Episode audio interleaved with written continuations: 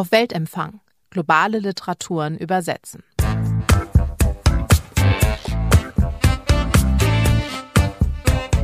Herzlich willkommen zu einer neuen Folge des Literatur- und Übersetzungspodcasts von Litprom. Wir reden hier über das Übersetzen von globalen Literaturen und heute geht es in die Karibik und zwar genauer nach Surinam. Dort spielt das Buch Gebrochen Weiß von Astrid Haruma und darüber rede ich mit Bettina Bach. Sie ist Übersetzerin aus dem Niederländischen und Französischen und hat diesen Roman übersetzt. Hallo Bettina. Hallo Sonja und danke für die Einladung. Ja, sehr gerne.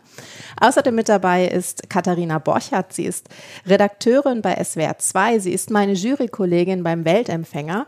Das ist die Bestenliste, die von Litprom viermal im Jahr herausgegeben wird und auf der wir gemeinsam mit anderen Literatur aus Asien, Afrika, der arabischen Welt und Lateinamerika empfehlen.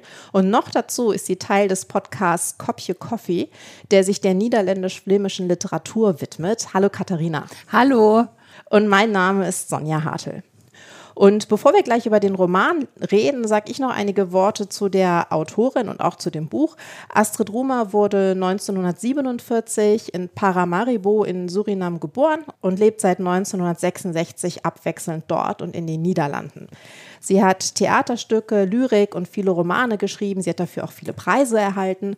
Und Gebrochen Weiß ist 2019 im Original erschienen und erzählt die Geschichte der Familie Fanta in den 1960er Jahren anhand der Leben verschiedener Frauen aus drei Generationen. Das sind insbesondere Großmutter Bi, ihre Tochter Louise und deren vier Kinder. Und da wiederum geht es insbesondere um Heli, die am Anfang Surinam gen Niederlande verlässt, und Helis Schwester Imka, die zur Großmutter zieht, um sie zu pflegen.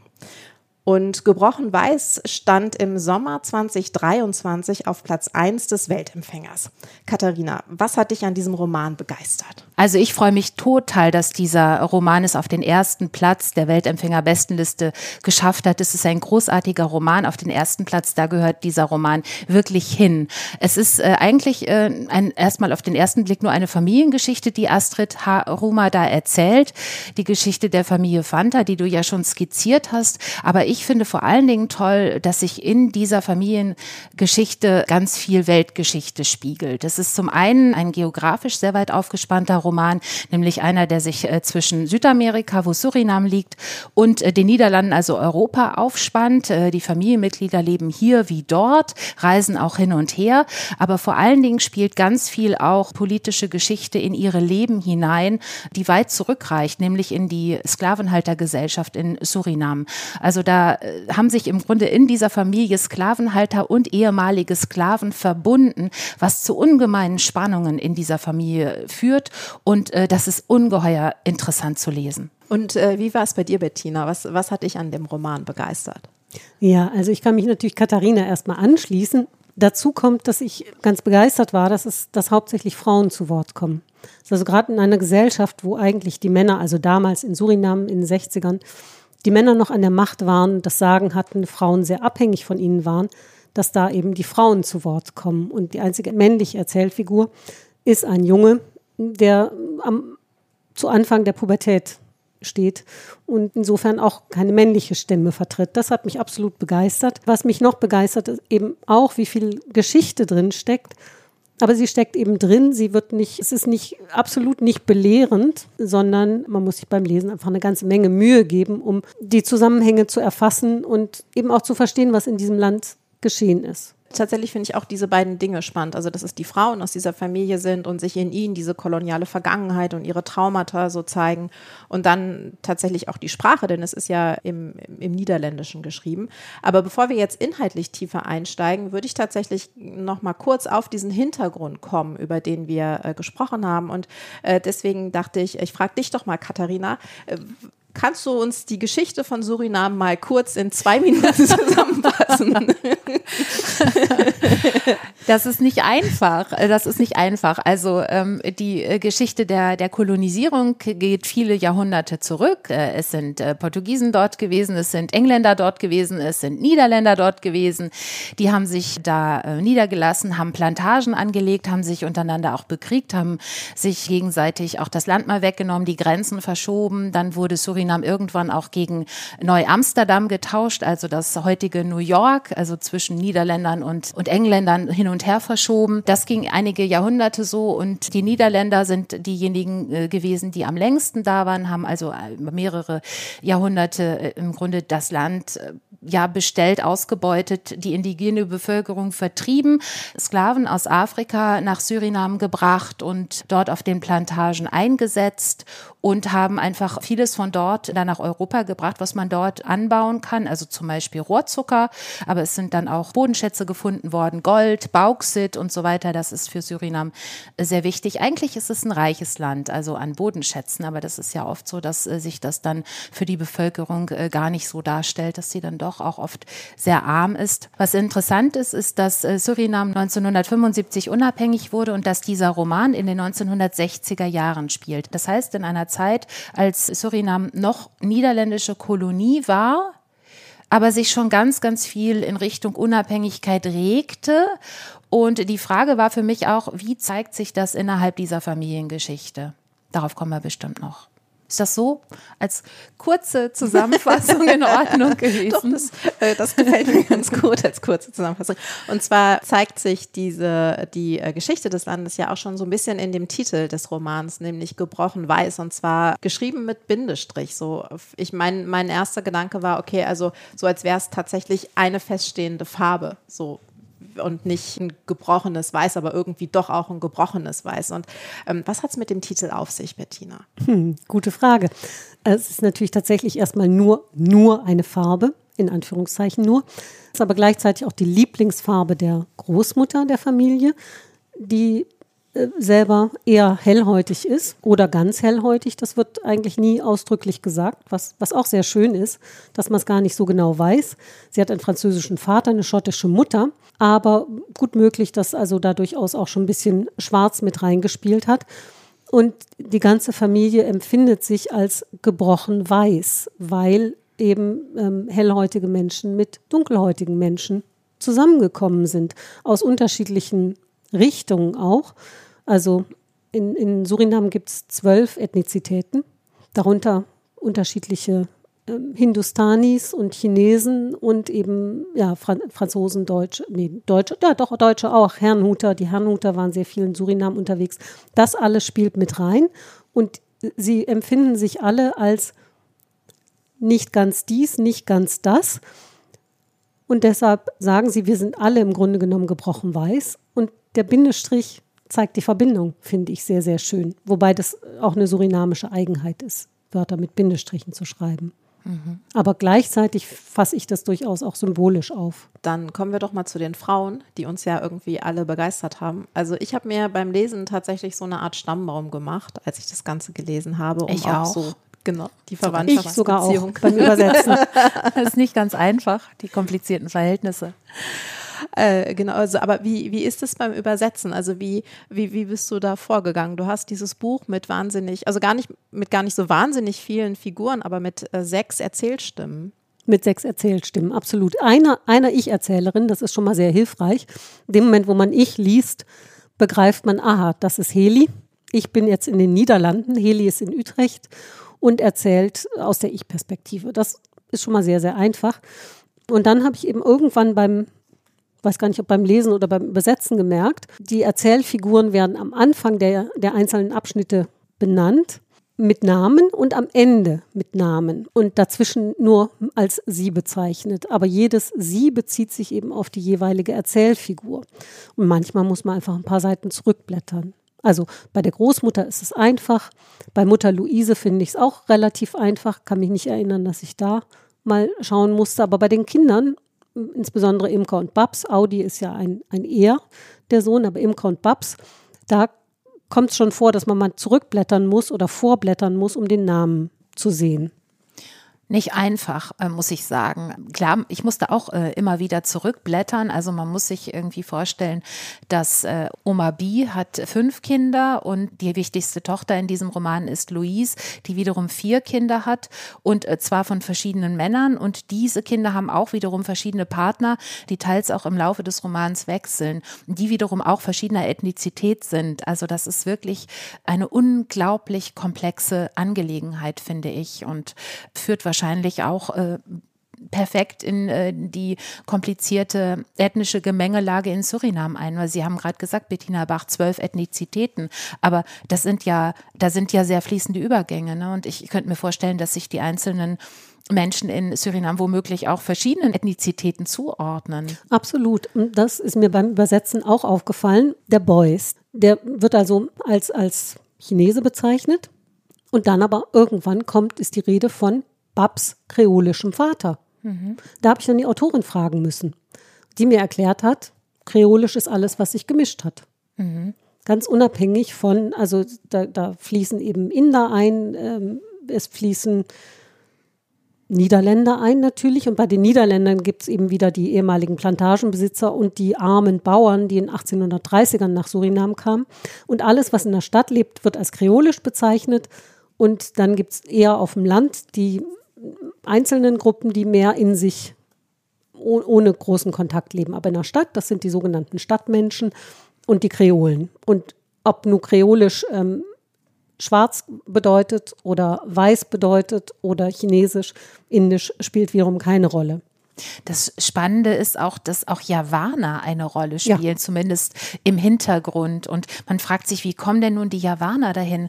Und das hat natürlich mit der niederländischen Kolonialgeschichte zu tun, dass die Niederlande nicht nur das doch vergleichsweise kleine Suriname kolonisiert haben, sondern äh, den riesigen indonesischen Archipel und dann auch zwischen den von den Niederlanden kolonisierten Ländern eine Art von Bevölkerungstransfer stattgefunden hat. Nicht unbedingt Sklavenhandel, aber doch ein Austausch von oder ja, das Anlocken teilweise auch, äh, um zu arbeiten, von Bevölkerungsgruppen aus anderen niederländischen Kolonien, sodass es eben auch Indonesier, also Javaner in Surinam gibt. Es gibt Javaner in Surinam und wenn man sich vielleicht gerade gefragt hat, wo die Chinesen oder Hindustanis herkommen, die kamen also nicht, die, die Niederländer ja, haben sich nicht gescheut, ähm, nicht nur in ihren eigenen Kolonien zuzugreifen, sondern auch mit den, die haben sich, haben 1863 wurde die Sklaverei abgeschafft in Surinam.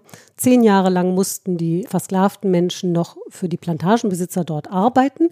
Offiziell eben nicht mehr versklavt, aber inoffiziell dann doch. Und in diesen zehn Jahren haben die Niederlande äh, sich eine Lösung überlegt für das ähm, Wegbrechen der Arbeitskräfte und haben mit den Briten verhandelt und sich darauf verständigt, dass sie Kontraktarbeiter aus Indien und aus ähm, China eben rüberholen dürfen. Unter teilweise, wie man sagt, Vorspiegelung falscher Tatsachen. Ja, das ist eigentlich aus heutiger Sicht betrachtet internationale Kriminalität. Ja, definitiv. Ja, ganz eindeutig. Menschenhandel ja. und ja. ja. Und das Faszinierende ist tatsächlich, dass, dass man von dieser ganzen Atmosphäre dort und welche Auswirkungen diese internationale Kriminalität hatte, in dem Roman ganz viel mitbekommt, aber eben durch diese Frauenfiguren. Aber wie ist es denn mit der Sprache? Also ist das Niederländisch in dem Roman das Niederländisch der Niederlande oder ist es, ist es ein surinamesisches Niederländisch? Genau das ist es. Also nein, das stimmt dann so auch wieder nicht. Also Astrid Rumer stammt aus einer Familie, in der das Niederländische, das sogenannte Hochniederländisch, nenne ich jetzt mal, hochgehalten wurde. Und wo die Familie selbst kein Sranantongo, die Lingua Franca von Surinam, gesprochen hat. Das hat man eben damals nicht gemacht.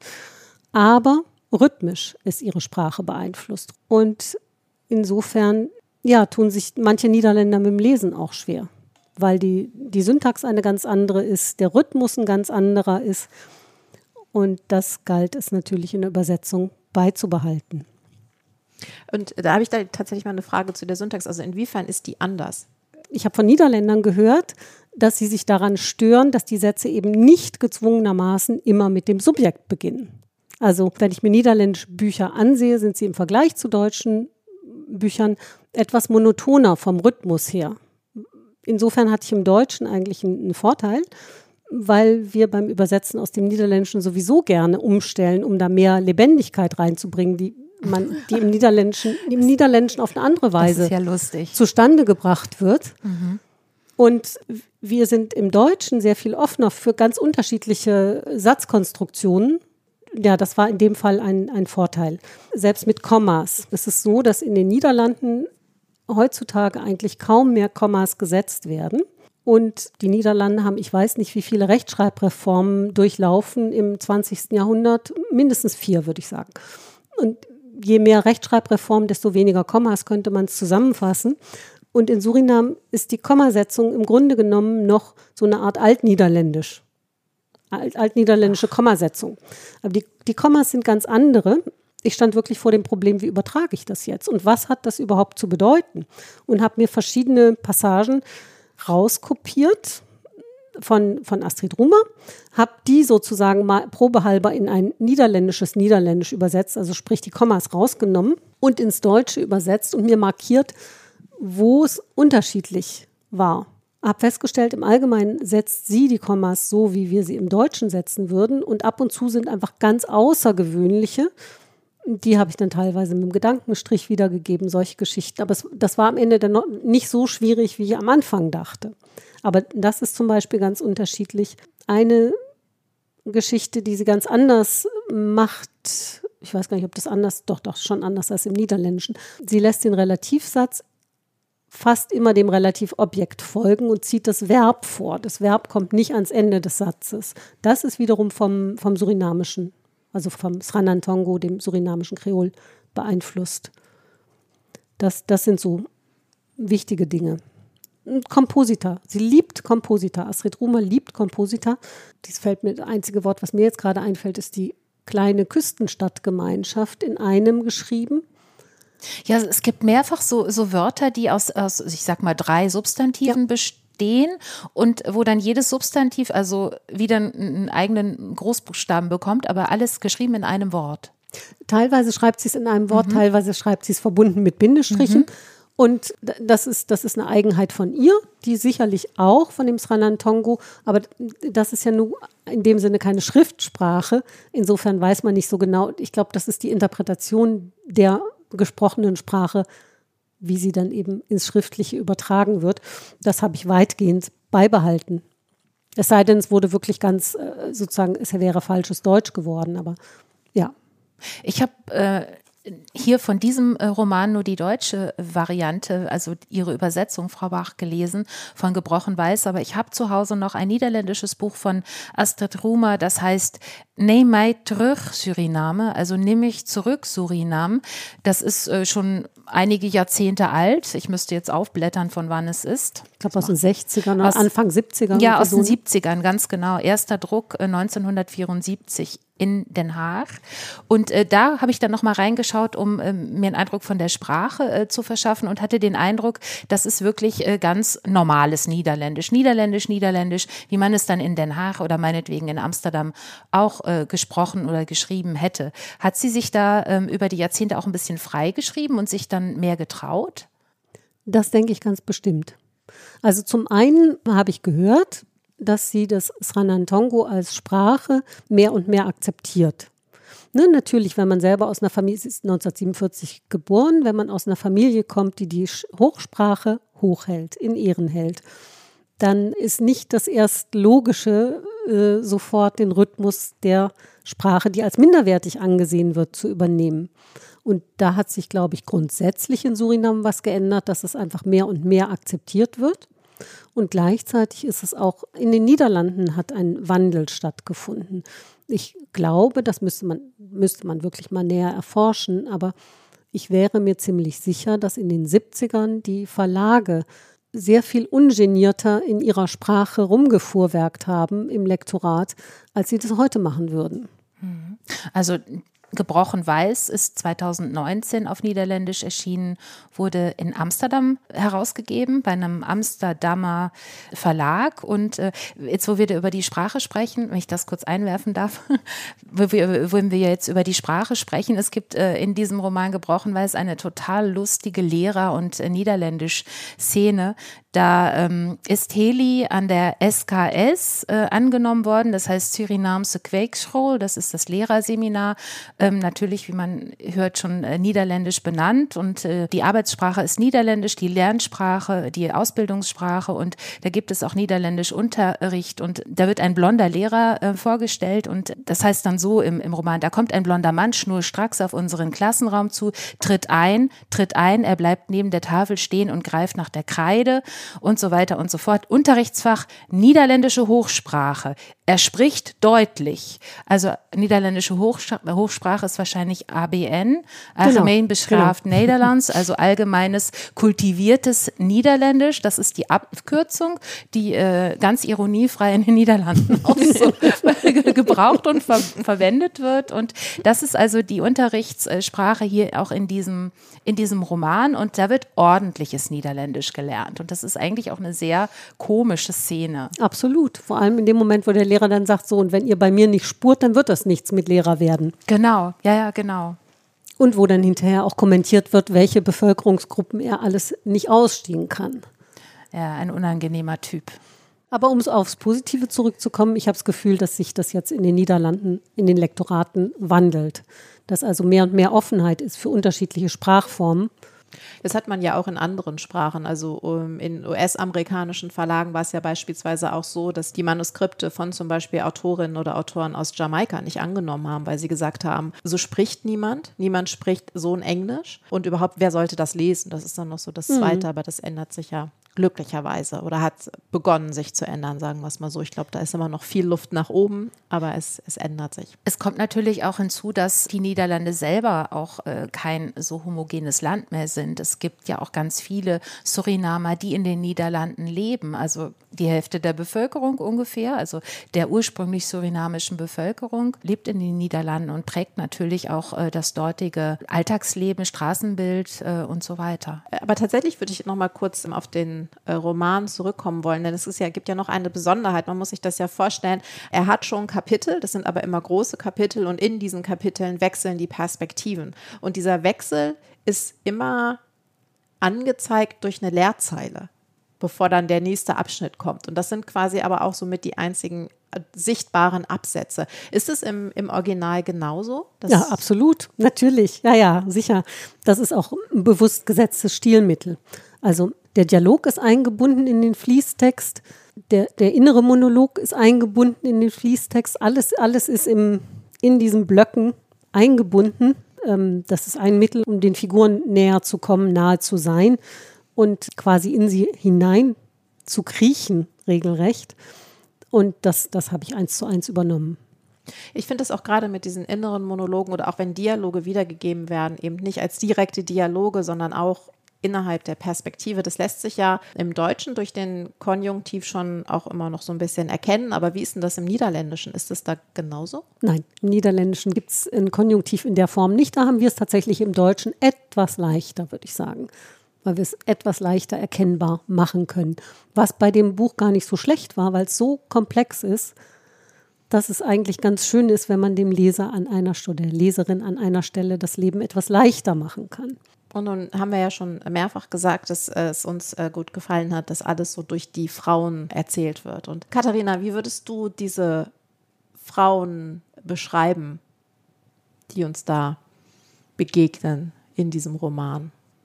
Also ich finde die äh, Frauenfiguren alle sehr, sehr tapfer.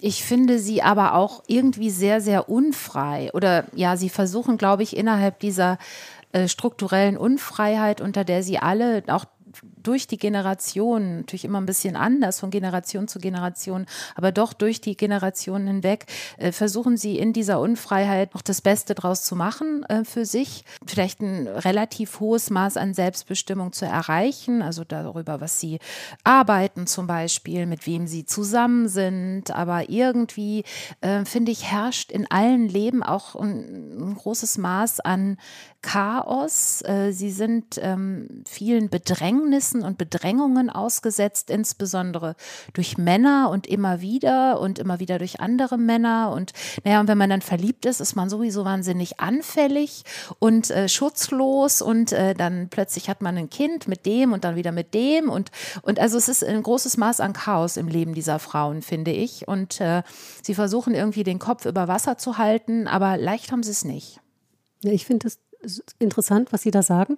Es spiegelt natürlich, es spiegelt total die, die Zeit der Sklaverei einfach, ne? Wo, wo Frauen, Frauen waren diejenigen, die für die Kinder gesorgt haben. Wenn eine, eine versklavte Frau schwanger geworden ist, wurde der Mann schnellstens oder der potenzielle Vater, sagen wir mal, das wussten ja auch gar nicht unbedingt, schnellstens woanders hin verfrachtet. Paare wurden also getrennt und die Frauen waren darauf angewiesen. Also die Frauen waren die Hüterinnen der Familien. Und hier hier haben wir verschiedene Schichten, verschiedene Schwierigkeiten. Einmal auf der Ebene der Großmutter, Großmutter Bied, eine besonders hellhäutige Frau, die mit einem besonders tiefschwarzen Mann verheiratet wurde. Sie hat ihn geliebt, aber ihre Familie hat das sehr übel genommen, dass der Vater sie mit einem schwarzen Mann verheiratet hat, weil das eben einfach damals noch so war. Und die ist da diesem Konflikt ausgesetzt. Ihre Tochter Luise, die von vier Männern Kinder hat, hat es, sagen wir, mit anderen Konflikten zu tun. Und also ich finde es da sehr auffällig, dass sie vor allem ihre Töchter davor behüten möchte, in eine Abhängigkeit reinzugeraten, indem sie eben darauf pocht, dass sie eine Ausbildung machen. Und erst nachdem sie eine Ausbildung gemacht haben, abgeschlossen haben, selbstständig sind, dann dürfen sie sich sehr gerne ihren Partner selber aussuchen. Ja, Versuch der Vorsorge für die Töchter, um, ja, um ihnen äh, Hilflosigkeit zu ersparen. Ja. Mhm. Ja, auch einfach die Möglichkeit zu geben, ne? sich selbst zu versorgen, also ein eigenes Leben zu führen ohne die Männer. Wobei man ja auch bei den Kindern von Luise merkt, dass äh, ihre Väter sind alle unterschiedlich vermögend und spielen auch unterschiedlich große Rollen in ihrem Leben, von gar keine bis zu regelmäßigen Treffen und was das auch mit den Kindern macht jeweils. Sowohl von den ökonomischen Verhältnissen, also Babs hat den reichsten Vater und die geht auch auf eine andere Schule als äh, ihre Geschwister und wird mit einem Schultaxi dorthin gefahren und nimmt dann, wenn sie einen guten Tag hat, ihren Bruder auch mal mit, ansonsten muss er halt mit dem Bus fahren. Also mit dem normalen Bus fahren. Und lehnt es aber tatsächlich auch ab, neben schwarzen Mädchen zu sitzen. Ne? Ja. Also sie, sie, der, der Babs ist es sehr, sehr bewusst, dass die Hautfarbe eine große Rolle in der, bei der sozialen Position spielt und, und möchte gerne, sie möchte gerne ein reiches Leben führen und verhält sich entsprechend.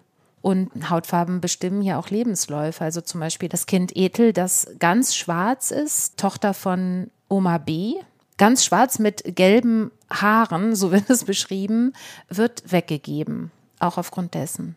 Aufgrund dessen, weil ähm, Großmutter Biedern den, den Vater Anton Fanta fürchterlich beschimpft hat. Also ihre Großmutter Bies Familie ist bei der Geburt furchtbar erschrocken, als sie das Kind gesehen haben. Und, und das hat wiederum zu innerfamiliären Konflikten geführt, die ein Jahr lang angehalten haben. Großmutter war dann, ja, hat das Kind sehr geliebt, zunächst, aber irgendwann hat sie den Vater eben als schwarzen Teufel, Schwarzfratze beschimpft und Vater wollte seiner Tochter ersparen, was, was ihm da in der Familie zustößt und hat die Tochter der Herrnhuter Brüdergemeine anvertraut. Und damit war sie ja weg ist überhaupt sehr, sehr interessant und sehr wichtig auch in diesem Roman, dieser innerfamiliäre Rassismus. Ne? Da ist also im Grunde mit Oma B, äh, einer eher oder sehr hellhäutigen Frau und ihrem Mann Anton Vanta, einem sehr schwarzen Mann, äh, sind sozusagen die beiden äußeren Pole ja. der, der Farbskala zusammengekommen, woraus dann eben verschiedenfarbige Kinder entstanden. Und Oma B ist auch eine Rassistin innerhalb dieser Familie ich glaube, sie ist einfach in einer schwierigen Situation innerhalb der Familie, weil sie, wie gesagt, ne, selber ihren Mann liebt, aber eigentlich das nicht äußern kann.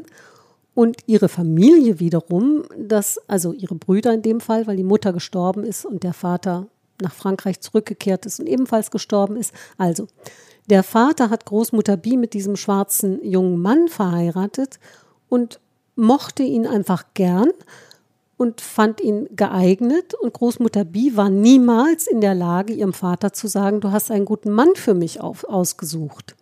Also sie ist da, ich glaube, sehr gespalten zwischen eben einerseits ihren eigenen Gefühlen und ihren eigenen Empfindungen und dem, was damals gesellschaftlich akzeptabel war und dem, was auch ihre Brüder ihr gespiegelt haben und der Rest der Familie, die eben dem Vater es übel genommen haben, dass Großmutter Bi, also dass seine Tochter Bi mit einem schwarzen Mann verheiratet wurde. Mhm. Aber das Interessante daran ist, finde ich auch, dass Rassismus nicht nur etwas Gesellschaftliches ist, etwas zwischen Institutionen und Bürgern zum Beispiel oder der Polizei und den Bürgern, sondern dass das im allerkleinsten Kreis, nämlich im Kreis der Familie, so eine Rolle spielt. Das finde ich eine ganz große Stärke an diesem Roman, mhm.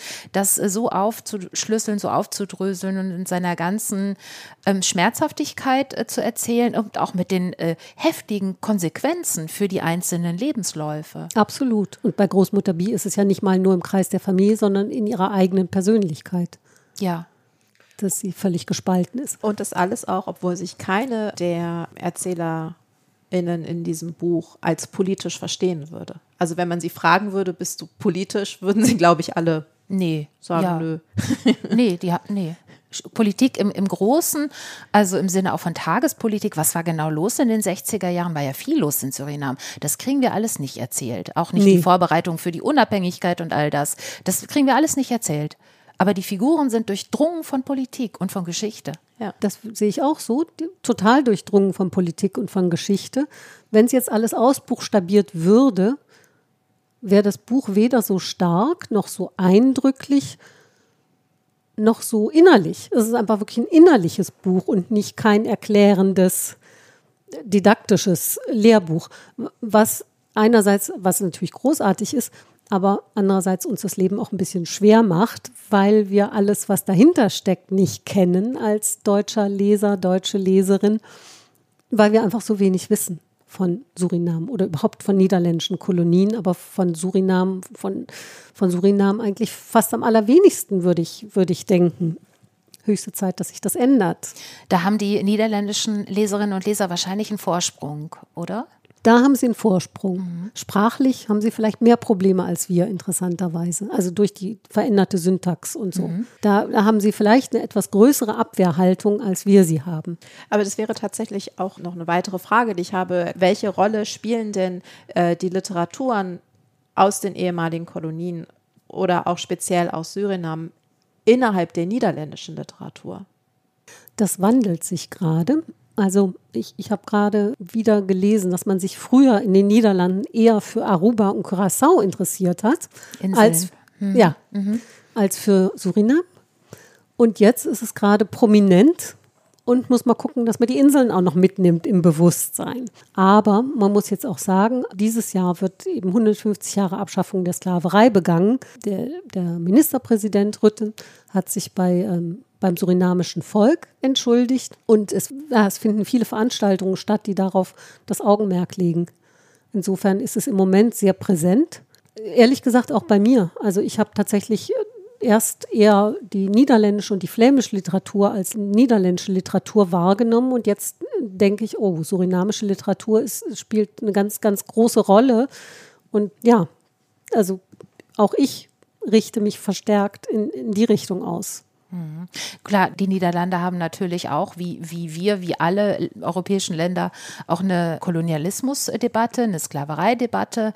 Und da guckt man sicherlich äh, genauer auf die ehemaligen Kolonien. Surinam ist das eine, die Inseln, die ehemaligen niederländischen Antillen. Das sind natürlich auch vielleicht so Urlaubsparadiese. Deswegen ähm, sind die vielleicht auch ähm, noch mehr in, im Bewusstsein gewesen. Was mir auffiel, ich habe da nicht so, äh, so genaue Einblicke wie Sie, Frau Bach, natürlich als Übersetzerin.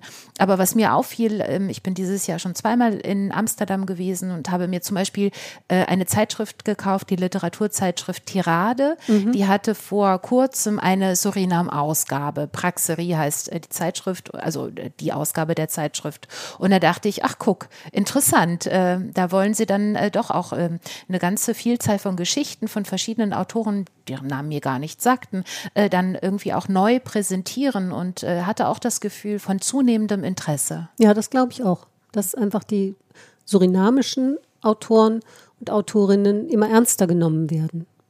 Ist jetzt auch bei, irgendwo ist eine Anthologie erschienen mit unterschiedlichen kolonialen, postkolonialen AutorInnen. Und wurde das Buch hier gebrochen weiß auch innerhalb des ganzen Kolonialisierungskontextes in den Niederlanden rezipiert? Ähm, ganz bestimmt, aber ähm, es ähm, ist einfach so, dass Astrid Rummer wirklich La Grande Dame der, der ähm, surinamischen Literatur der, oder der karibischen niederländischsprachigen Literatur ist. Insofern wird sie sowieso einfach wahrgenommen, rezipiert. Sie ist ja auch die äh, Autorin, die die größten Preise abgeräumt hat, ne? den PC Hoofdpreis, den äh, Preis der Nederlandse Letterin. Also das sind die größten niederländischen Literaturpreise, die man so bekommen kann für sein Werk. Ne? Also die ist wirklich arriviert. Die ist absolut arriviert, ja, ja. Ich kannte sie vorher nicht. ja. Tatsächlich. Und wir haben jetzt auch viel gesagt, äh, wie, äh, dass dieses Buch ein bisschen herausfordernd ist zu lesen, aber das soll niemanden davon abschrecken. Also äh, wer mehrere Staffel Games of Thrones oder Twin Peaks gucken kann, steigt auch durch dieses Buch äh, mühelos durch und mal eben den Wikipedia-Artikel zu Surinam lesen, ist, finde ich, auch nicht äh, zu viel verlangt, um die Hintergründe zu, zu bekommen. Aber ähm, um das Buch zu übersetzen, musstest du ja schon noch ein bisschen mehr recherchieren als den den äh, Wikipedia-Artikel zu lesen. Und ähm, du, du kennst die Autorin und du stehst auch in Kontakt mit ihr, oder? Ich habe sie kennengelernt, allerdings erst nachdem das Buch erschienen war. Aber wir standen davor schon im Mail-Kontakt und ich habe ja, ich habe viel drumherum gelesen, ich habe mir Filme angesehen, habe mir Musik angehört und bin dann einfach nach und nach äh, durchgestiegen. Muss man die Orte kennen, über die, ähm, über die man übersetzt? Ich musste diesmal darauf verzichten. Es war ja noch mitten in der Corona-Zeit und, und ähm, ja, jetzt möchte ich aber unbedingt hin. Ich finde es wichtig, die Orte zu kennen. Ich finde es sehr wichtig. Man kann sich natürlich sehr, sehr, sehr belesen und man kann auch viel über Filme und Musik und so weiter erfahren. Aber vor Ort zu sein und das, das wirklich zu erleben, ähm, ist doch nochmal was anderes und ich will im September hinreisen. Ja, schön. Mhm. Wir bleiben im September hier, Katharina. ja, dann bedanke ich mich sehr für das Gespräch bei euch beiden. Gern geschehen. Danke dir. Hat Spaß gemacht. Mir hat es auch viel Spaß gemacht und äh, vielen Dank auch an alle, die uns zugehört haben. Und wenn es euch gefallen hat, dann abonniert doch diesen Podcast, empfehlt uns weiter, kommentiert, bewertet, tut, was immer man mit Podcast tun kann. Und für Kommentare, Feedback und Fragen erreicht ihr uns unter litprom.buchmesse.de und dort stehen auch alle Informationen zu dieser Sendung.